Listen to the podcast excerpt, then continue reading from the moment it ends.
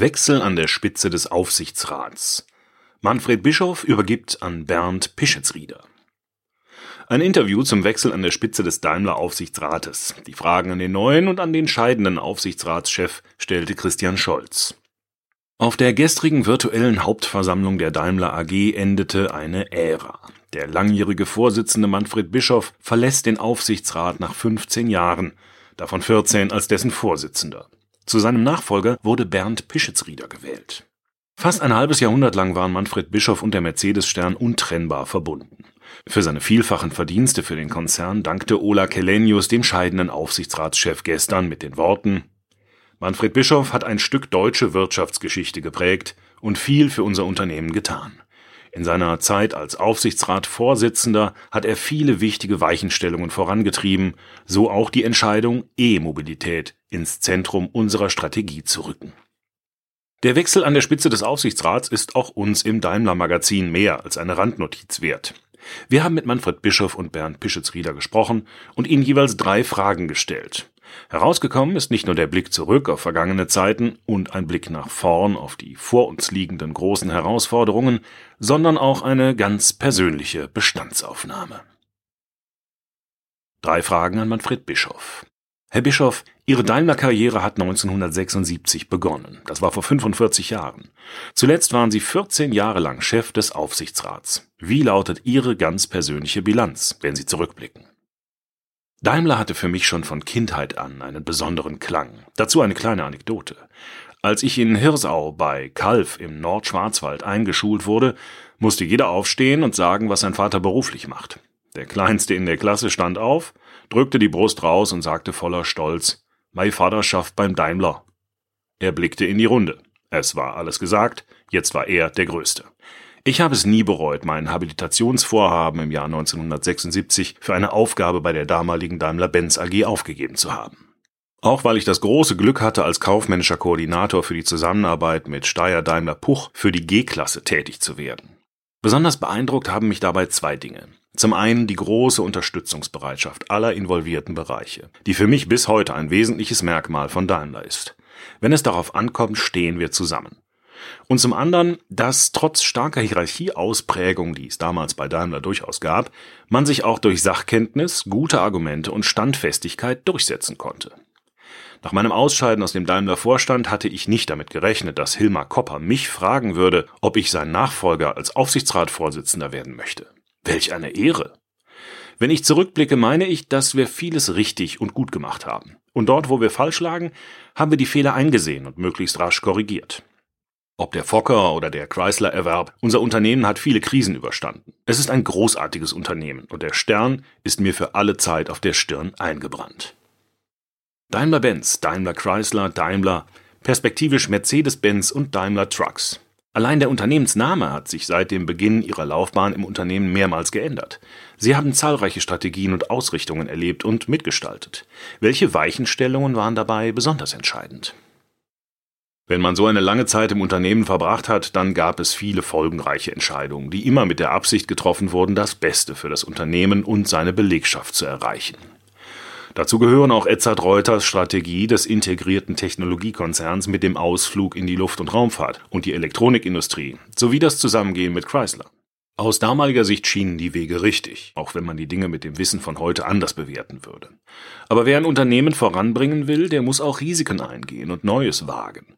Sehr oft lagen wir dabei auch goldrichtig.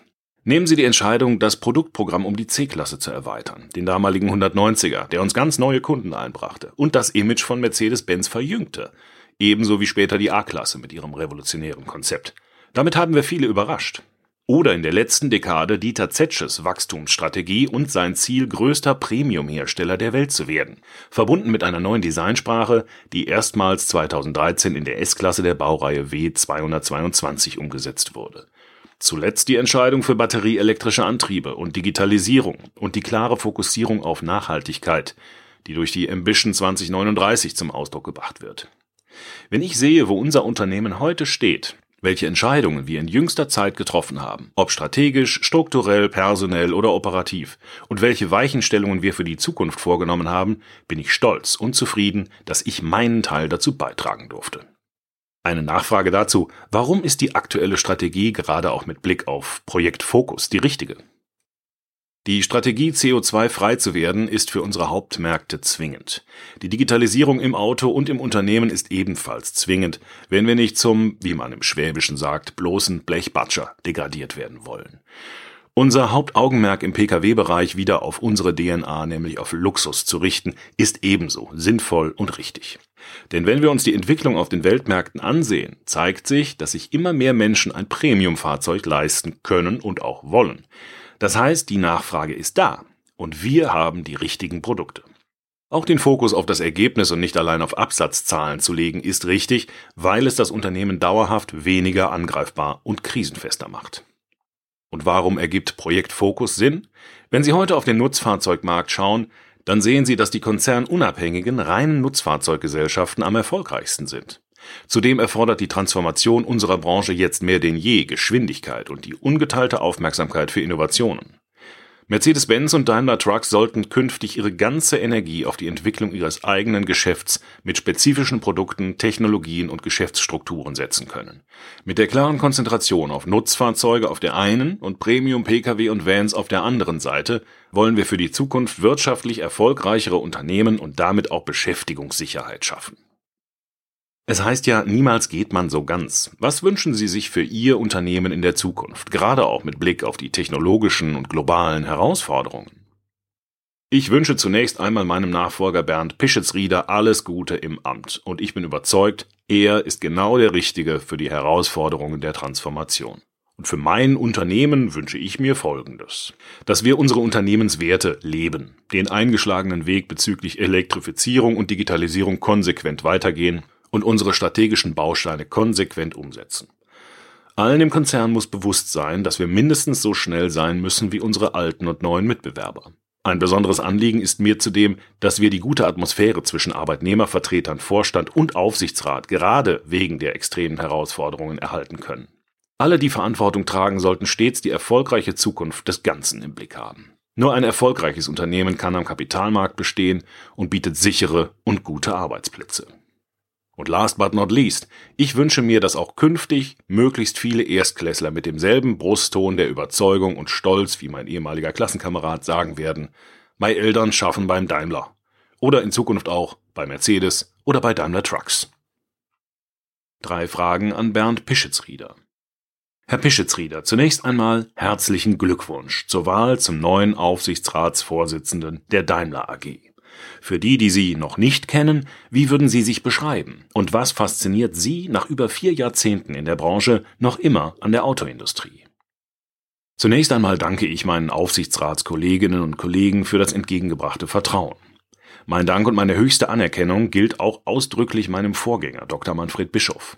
Manfred hat das Unternehmen seit Jahrzehnten an entscheidenden Stellen mitgeprägt und die Arbeit des Aufsichtsrats als dessen Vorsitzender in den letzten 14 Jahren perfekt orchestriert. Es ist mir eine Ehre, in seine Fußstapfen zu treten. Zur eigentlichen Frage, in wenigen Worten vorstellen würde ich mich als weltoffener Bayer, Ingenieur mit Leib und Seele und Autoenthusiast, der ein immenses Interesse an dessen technischer Fortentwicklung hat. Ähnlich wie bei Manfred ist das Thema Automobil eines, das mich von früh auf begleitet. Mein Großonkel ist der Erfinder des Mini Cooper. Nicht nur deshalb war für mich klar, dass ich Maschinenbau studieren will. Zudem wollte ich schon immer Dinge gestalten und die Weichen für die Zukunft stellen. Das hat mich zunächst zu BMW, dann zu VW geführt, wo ich jeweils zum Vorstandsvorsitzenden berufen wurde. Seit 2014 bin ich Mitglied des Aufsichtsrats der Daimler AG. Ganz ehrlich, ein Branchenwechsel kam für mich nie in Frage. Die Autoindustrie war und ist heute mehr denn je ein Treiber für Fortschritt und Innovation. Deshalb wird sie für mich auch nie an Faszination verlieren. Gerade die Elektrifizierung und Digitalisierung bieten jetzt unglaublich viele neue Möglichkeiten, die es zu gestalten gilt. Und gerade deshalb ist es mir ein Herzensthema, unser Unternehmen in die Zukunft zu begleiten. Ich kann mir keine spannendere Aufgabe vorstellen. Was bedeutet diese Neuerfindung des Automobils, von der oft gesprochen wird, für die programmatischen Schwerpunkte des Aufsichtsrats in den kommenden Jahren? Das Auto hat sich immer weiterentwickelt, doch jetzt steht es vor der größten Transformation seit 135 Jahren. Die zentralen Herausforderungen sind Dekarbonisierung und Digitalisierung. Wir haben nun zwei Möglichkeiten, diesen Herausforderungen mit Skepsis entgegenzublicken und der vermeintlich guten alten Zeit hinterher zu trauern, oder sie mit Mut, Freude und Entschlossenheit anzunehmen. Ich persönlich stehe für Letzteres. Und das Feld ist ja auch gut bestellt. Gemeinsam mit dem Vorstand hat der Aufsichtsrat unter Leitung von Manfred Bischoff viele Initiativen auf den Weg gebracht. Gerade was Digitalisierung und Elektrifizierung angeht. Von der Elektro- und Softwareoffensive bis hin zu wichtigen strategischen Partnerschaften. All das werden wir weiter forcieren und die Chancen, die sich daraus für uns ergeben, aktiv angehen. Natürlich ist der Aufsichtsrat gefordert, die Transformation von der Spitze zu fördern und auch einzufordern. Ein Aufsichtsratschef muss in solchen Zeiten großer Veränderung aber auch Mittler und Vermittler sein.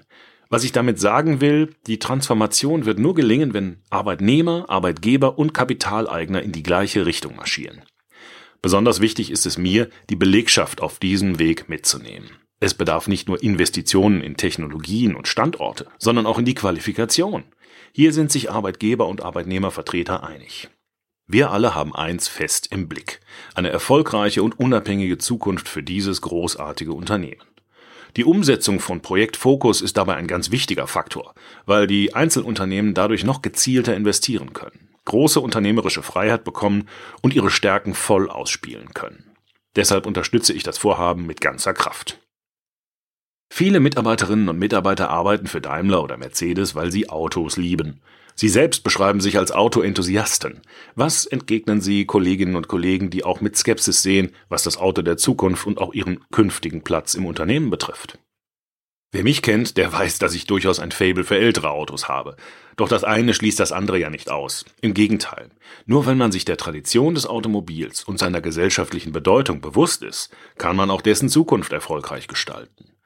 Das Auto war schließlich schon immer auch der Spiegel der Gesellschaft und hat sich mit ihr und den Bedürfnissen der Menschen gewandelt. Heute weist der Weg ganz klar in Richtung CO2-Neutralität und digitaler Vernetzung. Was bleibt, ist der Wunsch nach individueller Mobilität. Bei Daimler haben wir diesen Spurwechsel beherzt eingeschlagen. Wer noch zweifelt, dem sage ich aus eigener Erfahrung, ein E-Auto kann genauso viel Spaß machen wie ein V8-Zylinder und ist zudem besser für Klima und Umwelt.